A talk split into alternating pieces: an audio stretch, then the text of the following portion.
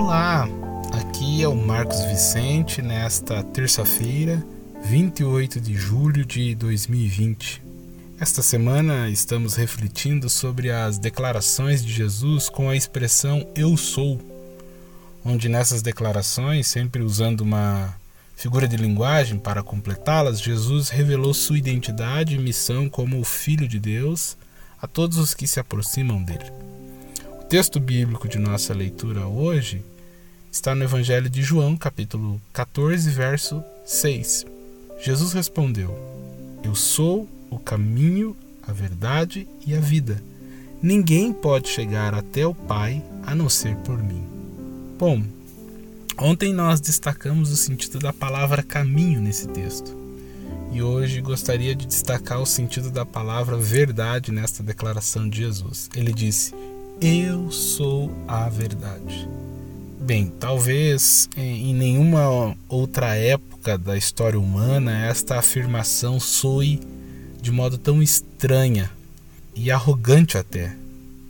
Porque afinal, é, como alguém pode ter a ousadia de se declarar a verdade? Essa impressão ela se dá porque nós vivemos em uma época na qual a verdade ela passou a ser considerada algo sempre relativo, não é? Em nossos dias o conceito de verdade ele está sendo reduzido ao nível de uma opinião particular.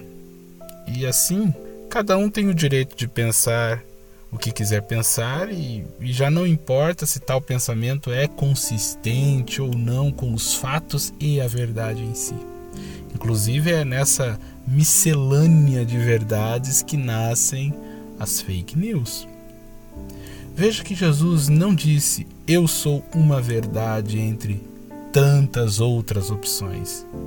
E ele também não disse é, eu tenho a verdade, mas ele deixou muito claro: eu sou a verdade.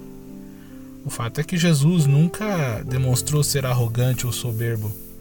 Nenhuma outra personalidade humana foi ao mesmo tempo tão extraordinária e tão humilde, tão digna de honra e ao mesmo tempo tão amoroso e gentil com todas as pessoas. A sua declaração ela reflete sua identidade e autoridade espiritual como filho de Deus. O que fica claro aqui é que não é possível andar fora do caminho, não é possível conhecer fora da verdade e também não é possível viver fora da vida. A fala dele é bem objetiva. Eu sou o caminho pela qual vocês devem andar, a verdade em que vocês devem crer e a vida na qual vocês devem pôr a esperança. Jesus é o caminho reto, a verdade absoluta e a fonte de vida verdadeira. Em outro momento, no texto de João 8,32, Jesus afirmou que somente a verdade liberta. E a compreensão bíblica sobre verdade não está atribuída a um conjunto de crenças e dogmas, mas sim à própria pessoa de Jesus Cristo. Sem verdade não há libertação, logo, sem Jesus não há liberdade. Sem um relacionamento pessoal com Jesus, nos tornamos escravos do auto-engano. A carência da verdade é o terreno fértil da mentira destrutiva.